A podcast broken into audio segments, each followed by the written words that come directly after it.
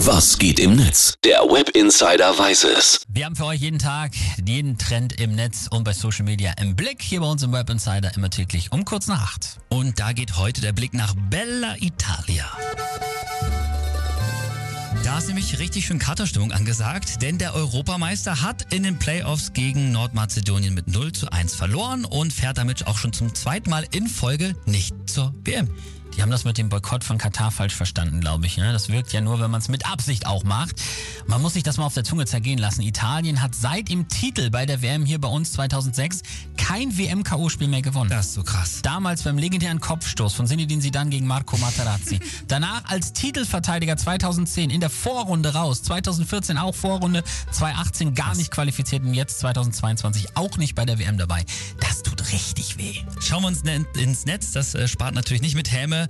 Ganz viele User posten da jetzt nämlich. Äh, es gibt nur noch einen, der jetzt in Italien helfen kann und dann wird eben das Foto von Peter Neururer gepostet, der da aus seinem Porsche aussteigt. Ja, sauber. Wer kennt es Natürlich. nicht? Dieses Foto geht immer sehr beliebt. Dann hier äh, der ehemalige englische Nationalspieler Gary Lineker, der hat sich auch geäußert und hat gesagt, vom Europameister zu einer Mannschaft, die noch nicht mal die Playoffs der WM schafft. Für Italien ist das ein nie dagewesener und verheerender Sturz. Ja, total. Absolut, das ist auch krass. Ich meine, mal im Ernst.